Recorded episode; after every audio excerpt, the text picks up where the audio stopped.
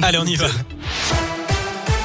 Et à la, à la, une de l'actu ce mercredi, cet impressionnant incendie à la Banque de France à Chamalières. Les pompiers ont été mobilisés ce matin peu après 10 heures sur un feu touchant un des bâtiments du site auvergnat. 34 personnes ont été légèrement blessées pour des intoxications liées aux fumées. 10 d'entre elles, dont deux pompiers, ont été évacués à l'hôpital de Clermont. L'incendie euh, qui est parti du laboratoire de design de billets, il est désormais circonscrit. Écoutez les explications de Pierre-Yves Boissineau, le directeur de l'imprimerie. Ce matin, nous avons eu un départ de feu dans une, euh, zone euh, dédiée au design des nouveaux billets, la conception de nouveaux billets, donc pas une zone de, production. C'est parti plutôt d'une pièce qui est relativement euh, restreinte, hein, qui fait moins de 50 mètres carrés. Par contre, ça s'est étendu sur une proportion beaucoup plus importante. Donc, on a un bâtiment surface au sol qui doit être à plus de 300 mètres carrés qui, qui, est impacté. Il n'y a pas de produits chimiques dans, dans, dans la zone, donc c'est plutôt rassurant. Une fois que l'incendie sera complètement maîtrisé, on retournera sur site pour constater les dégâts et notre capacité de resécuriser le site et de redémarrer proprement. Voilà, notez qu'une soixantaine de pompiers ont été mobilisés pour cet incendie.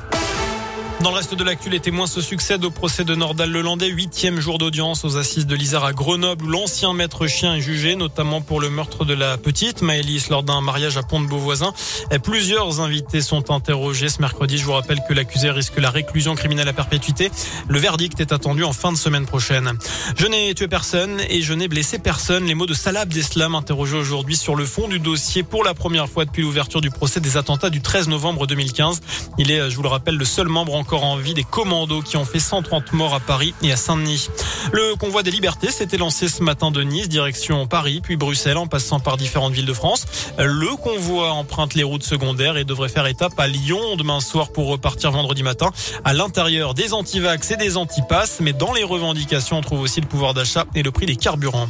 À ce sujet, justement, le coup, dans, le coup de pouce à la pompe, le PDG de Total annonce une baisse de 5 euros pour un plein de 50 litres, soit 10 centimes de moins par litre. Une offre valable pendant trois mois dans les 1150 stations totales situées dans les communes rurales de moins de 6000 habitants.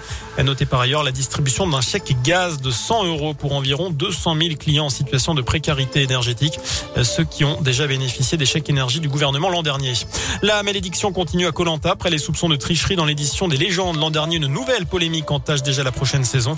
D'après le Canard enchaîné, l'un des candidats serait mis en examen pour homicide involontaire en 2016.